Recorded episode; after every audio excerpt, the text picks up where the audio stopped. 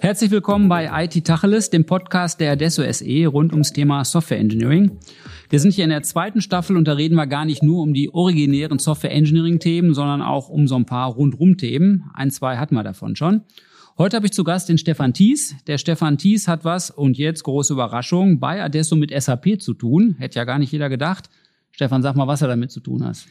Danke. Ähm, ja, ich bin Bereichsleiter bei uns und kümmere mich dann um Beratungs- und Entwicklungsthemen in verschiedenen Branchen in unserer neuen Tochter Adesso Orange und ähm, bin da jetzt im zehnten Jahr an Bord und kümmere mich mit den Kollegen dann um unsere SAP-Themen.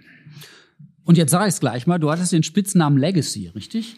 Wie kann denn sowas sein? Genau, also SAP ist ja vielleicht nicht von Anfang an so Adesso Kerngeschäft gewesen. Ich glaube, das wäre jetzt gar nicht gelogen, wenn ich das sage. Ähm, und zwar bin ich dann mit vielen Kollegen, die sich mit Salesforce und Java-Themen beschäftigen, in einer Einheit gewesen. Und ähm, ja, die waren der Meinung, dass SAP ja der alte Kram ist und wir das jetzt nur noch verwalten, bis das durch ihre neuen Lösungen abgelöst wird. Mhm. Ich habe mich ja auch mal dabei erwischt und wurde dann fies gemaßregelt, indem ich im Kontext SAP immer von archäologisch relevanter Software sprach. Darf man aber gar nicht mehr tun, weil er hat mich ja, soll ich sagen, überzeugt oder zumindest lange genug auf mich eingeredet, dass ich es nicht mehr tue, dass das äh, schon auch was mit Software und Software Engineering zu tun hat. Deshalb die Partyfrage am Anfang wandle ich mal kurz ab. Macht ja keinen Sinn, jemandem nachts um zwölf zu erklären, was SAP ist. Das ist ja vielleicht Quatsch, aber vielleicht sagst du mal, warum wir denn jetzt im Kontext Software Engineering Exzellenz uns auch mit SAP auseinandersetzen. Na, ich glaube, SAP ist schon ein Partythema, weil irgendwie jeder damit Berührungspunkte hatte. Entweder ist es häufig, okay, ah, du baust die hässlichen Oberflächen oder ähm, ich habe da in der Logistik ein Problem. Ähm, aber mittlerweile, wenn wir uns außerhalb von Partys darüber unterhalten, ist es wirklich das, äh, der Punkt, dass SAP, glaube ich, sehr, sehr viel mehr ist als dieses eine System, in dem ich meine Finanz- und Logistikprozesse habe, sondern halt eine sehr, sehr kräftige, mächtige Plattform, auf der ich ganz, ganz viel tun kann. Und ähm, somit brauche ich, wenn ich diese Plattform beherrschen möchte, halt auch sehr, sehr viel Software Engineering, Architekturkompetenz, die vorher in SAP-Projekten wahrscheinlich nicht so im Fokus stand. Mit SAP daher oder zumindest mit den einzelnen SAP-Providern daher kommt dann der Begriff des Delivery-Modells. Das haben wir bei Informationssystementwicklung auch irgendwie.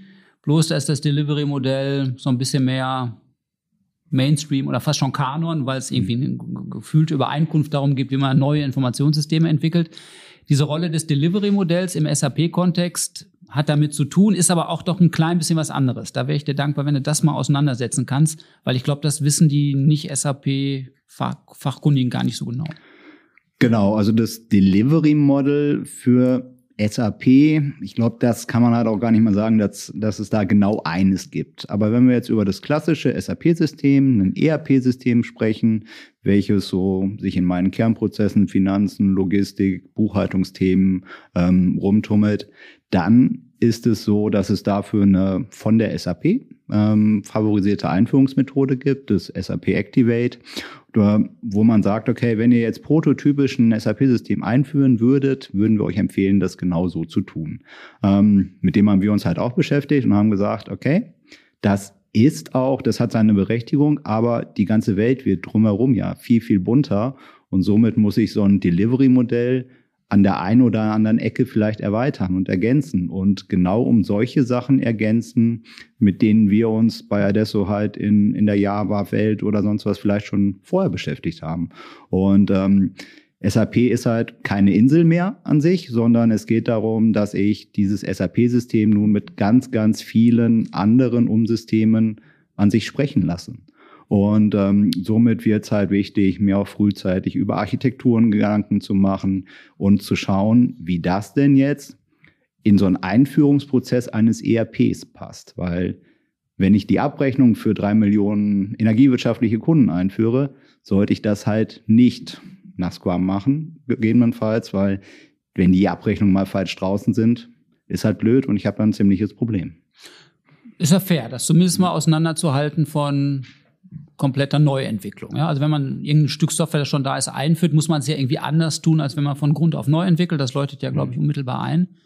Und das allgemeine Delivery-Modell ist jetzt eins, das Auskunft darüber gibt, wie man SAP-Systeme einführt. Und jetzt sagst du, hat man dann als einzelner Dienstleister so ein paar Spezifika, die man mit einbringt. Was sind denn die Adesso Orange-Spezifika, die man mit einbringt, also die du mit mhm. einbringst? Das ist ja die relevante Frage. Genau, ich glaube, was wir mit einbringen, ist zum einen halt eine Erfahrung, wie ich es schlank mache, wie ich in einem, ich meine, das Ganze, was die SAP-Welt gerade bewegt, ist die große Umstellung von R3 auf S4.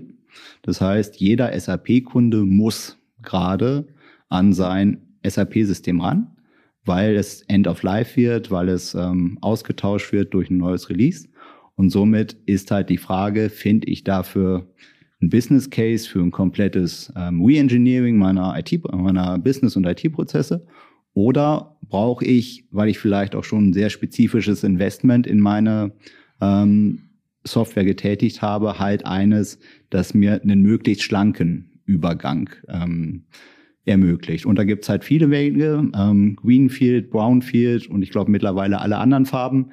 Und ähm, da sagen wir halt, okay, wir suchen mit dem Kunden das für ihn passende aus. Ich, und ich glaube, da bringen wir die Möglichkeit mit, uns genau dahin zu adaptieren, wie es denn für den Kunden gerade passend ist. Denn es ist was anderes, ob ich bei einem mittelständischen produzierenden Unternehmen bin, die tendenziell die sind, die sehr, sehr nah am Standard sind. Oder ob wir in einem großen Konzernumfeld sind, wo ein, naja, wir ein ERP vorfinden, was vielleicht eher eine individuelle Entwicklung auf Basis von SAP ist. Und ähm, somit muss ich halt anders angehen an das Thema. Und im Idealfall nutze ich das halt natürlich auch, um spezifische Potenziale im Business zu nutzen. Ich habe halt mit der neuen Datenbank, die darunter liegt, mit den neuen Hosting-Möglichkeiten, die ich habe, wirklich ganz, ganz viele Angriffspunkte, um auch businessrelevante Änderungen an meinen Systemen, an meinen Prozessen vorzunehmen, die mich wirklich dann in meinem Tagesgeschäft weiterbringen.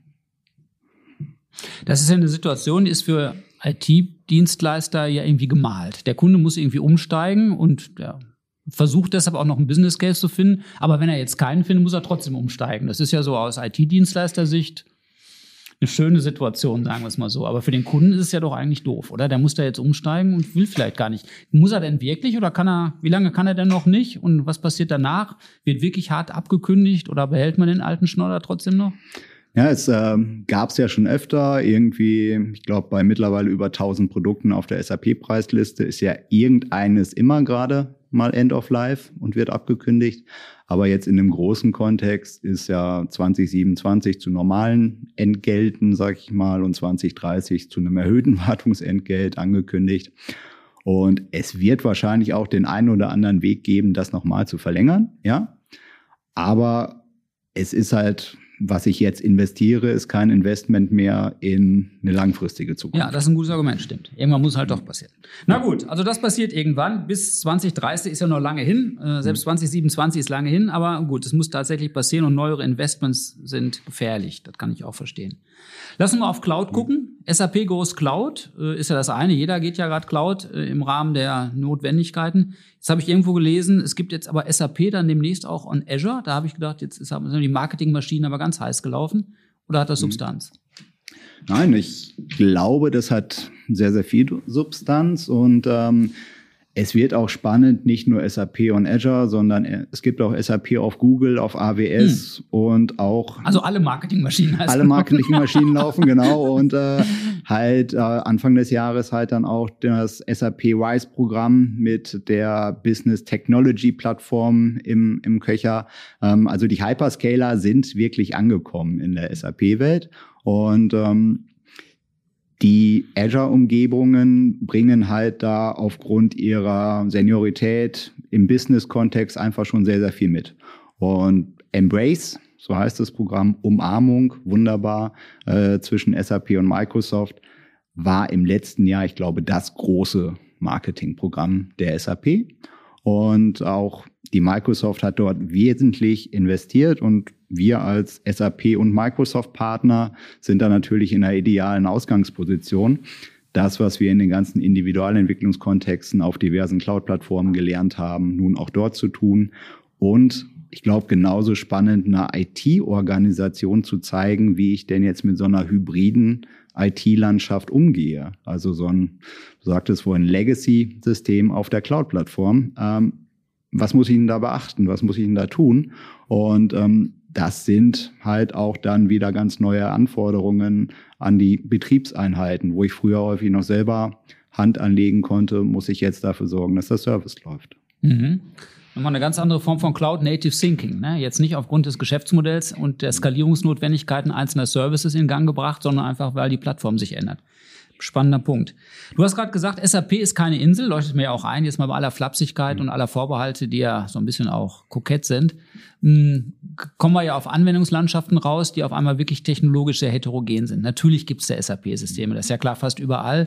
Und natürlich gibt es irgendwie auch fast überall handgestrickte Informationssysteme und mobile Ergänzungen. Und je nachdem, in welcher Branche wir uns bewegen, gibt es cyberphysikalische Ergänzungen, es gibt datengetriebene Anwendungen.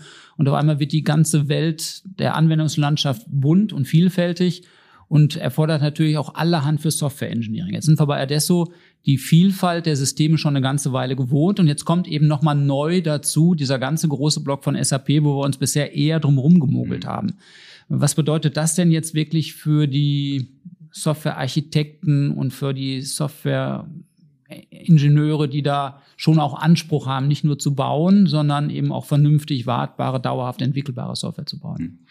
Ähm ich glaube, das ist halt beidseitig. Wir haben einmal die, diejenigen, die sich mit ihrer Kunst bisher im SAP-Kontext bewegt haben.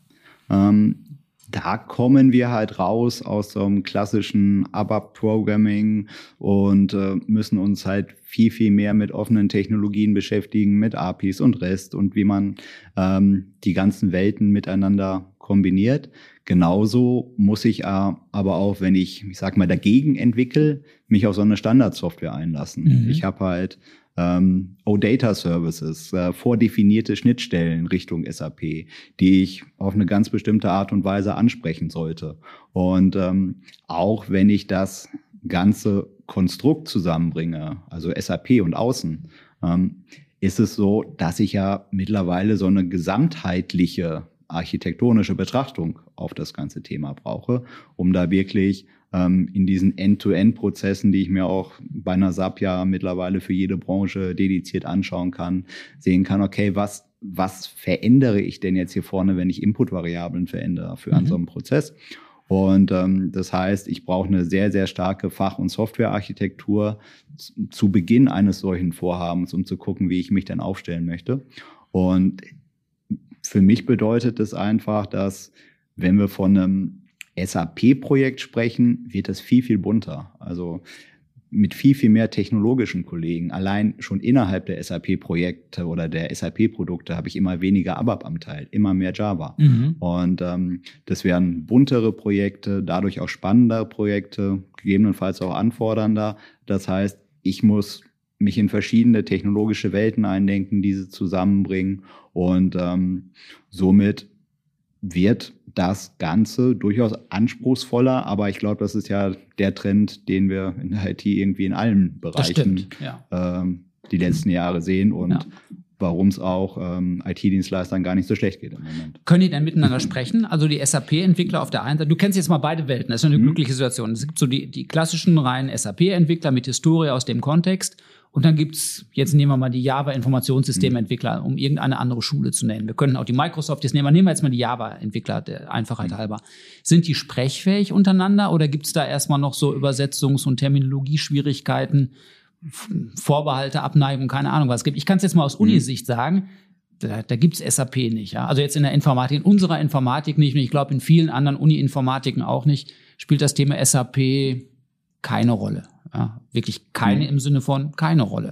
Mm, und von daher könnte man ja mal vermuten, dass so die jungen Leute gerade da auch mm, Sprachschwierigkeiten haben. Ähm, ja, durchaus. Also wenn die erste Mal aufeinander prallen, ist es so. Wenn der eine von Transporten redet und der andere von Deployments, ähm, ist Schöner, das. ja, ja, schönes Beispiel. Genau. Ist das natürlich, aber ähm, da kommt man, glaube ich, recht schnell zusammen. Und spannend ist halt auch, dass die Welten da durchaus zusammenwachsen. Auch im SAP gibt es jetzt seit langem die Diskussion Continuous Integration, Continuous Deployment. Wie, wie mache ich das denn in einem SAP-Kontext? Und wie mache ich das mit einer immer bunter, wilder werdenden Außenwelt, ähm, wenn ich halt nicht nur auf mein SAP-System gucke, sondern schauen muss, dass, dass auch die Außenwelt ähm, weiter funktioniert, weil es ja aktuell auch gar nicht mehr so ist, dass ähm, alle Kernprozesse im SAP-System sind. Früher war das ja genau die IT. Ähm, und ähm, somit rutschen die Kollegen, Kolleginnen da immer näher zusammen. Das ist echt spannend zu, zu beobachten und die rutschen ja auch technologisch enger zusammen. Ich habe JavaScript-Oberflächen im SAP. Und, ähm, Fiori heißt es, ne? Fiori oder UI5, genau. Und ähm, somit UI5 ist für unsere JavaScript-Kollegen, die sind dann just another framework. Also können wir halt auch. Mhm. Und sie schauen dann immer ein bisschen komisch, wenn wir dann sagen, okay, dann seid ihr jetzt SAP-Entwickler.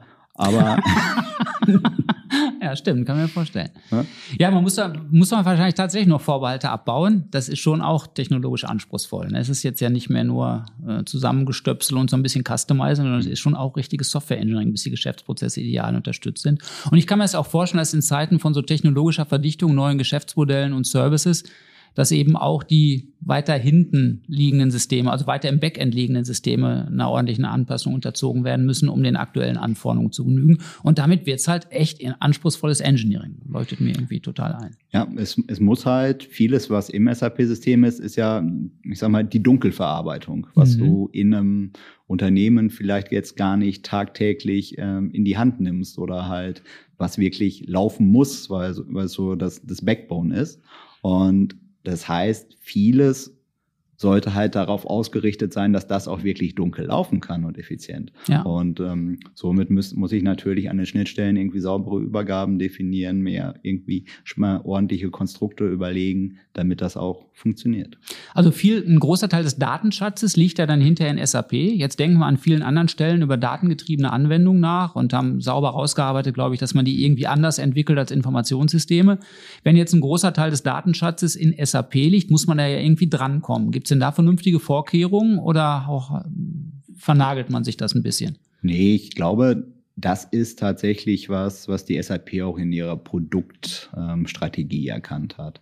Also wenn man gerade auf die neuen Analytics-Produkte schaut oder die Analytics Cloud, die, die es jetzt schon länger gibt, sind da, das sind explizit Sachen, die darauf einzahlen, dass ich meine, ähm, meine Business-Daten halt auch für mit anderen Daten vernetzen kann. Ähm, SAP hat noch unter Bill, äh, Bill McDermott von X&O Data gesprochen, also Experience and Operational Data, wobei ich dann die Operational Data halt im SAP ERP-System meistens habe, diese aber natürlich Anwendungen zur Verfügung stellen muss, die dann vielleicht eher, ich sag mal, Kundenfeedbacks oder ähnliches einholen, um dieses mit, miteinander zu vernetzen. Mhm.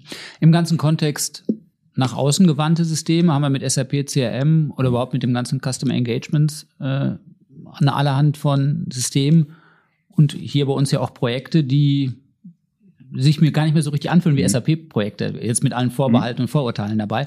Aber das sind sehr moderne, sehr kundenorientierte Projekte, die da passieren. Äh, erfüllen die dann auch die Ansprüche an Geschwindigkeit und Flexibilität? Nach draußen braucht man halt nochmal mehr Flexibilität, um mhm. eine Customer Journey zu bauen, als nach hinten, wenn es um die Verwaltung von Berechnungsdaten geht, jetzt mal um es pointiert zu sagen. Äh, sind die nach außen gerichteten Systeme denn auch so schnell, wie man sie braucht und so anpassbar und so flexibel? Ja, ich glaube, wenn wir in diese, in die SAP Commerce Welt und ähnliches schauen, das sind halt mit die aktuell führenden Commerce-Systeme im Markt. Und ähm, wir kommen ja häufiger in Ausschreibungs- und Angebotssituationen, wo wir dann ja schon Adesso intern schauen. Ist es jetzt Salesforce? Ist es ein Individualshop? Ist es ein Commerce-System? Ja, und wenn wir uns da nicht zutrauen würden, irgendwie die Anforderungen zu bedienen, bei unserem Kunden hätten wir halt ein Problem. Ne? Ja, Mit fairer Punkt. Ja, fairer Punkt. Genau. Hm, lass uns mal auf die Rolle von Domänenwissen gucken. Also wir kommen ja aus so einer aus einem kulturellen Setting, wo wir großen Demut vor Anwendungswissen haben oder vor Branchenwissen haben. Äh, jetzt ist die SAP-Welt ja vielleicht ein bisschen anders geschnitten oder, oder auch nicht. Erklär mir einfach den Zusammenhang, ich weiß gar nicht richtig. Ich glaube, das, das fachliche Wissen, das Domänenwissen aus der Branche ist in den SAP-Lösungen mindestens so ähm, wichtig wie auch in, in, in anderen Technologien. Wir sehen es ja schon allein auf der, in den SAP-Lösungen, dass es eigentlich für jede große Branche eigene Branchenlösungen gibt und man halt schaut, okay, ich habe bestimmte Stammdatenmodelle, ich habe bestimmte ähm, bestimmte End-to-End-Prozesse, die durchaus auch vorausgeprägt sind, wo, die ich dann aber anhand von Best Practices oder von meinen individuellen Überlegungen und Lösungen nochmal anders definieren kann. Und ich glaube, da ist ganz, ganz viel ähm, wichtig oder ganz, ganz viel Augenmerk darauf zu legen, okay, wie ist denn auch so ein Vokabular in so einer Branche? Mhm. Ähm, da, wenn wir halt zu einem zu einer Versicherung gehen oder ins Manufacturing, ist das halt mal ein ganz anderes Vokabular, weil wir auf mal von Vertragskonten und äh, statt von Kunden reden und ähnliches. Und ja auch die Stammdatenkonstrukte in den einzelnen Branchenlösungen oder Ergänzungen der SAP danach ausgerichtet sind. Und wenn wir da nicht zu Hause sind, dann kriegen wir halt natürlich Probleme.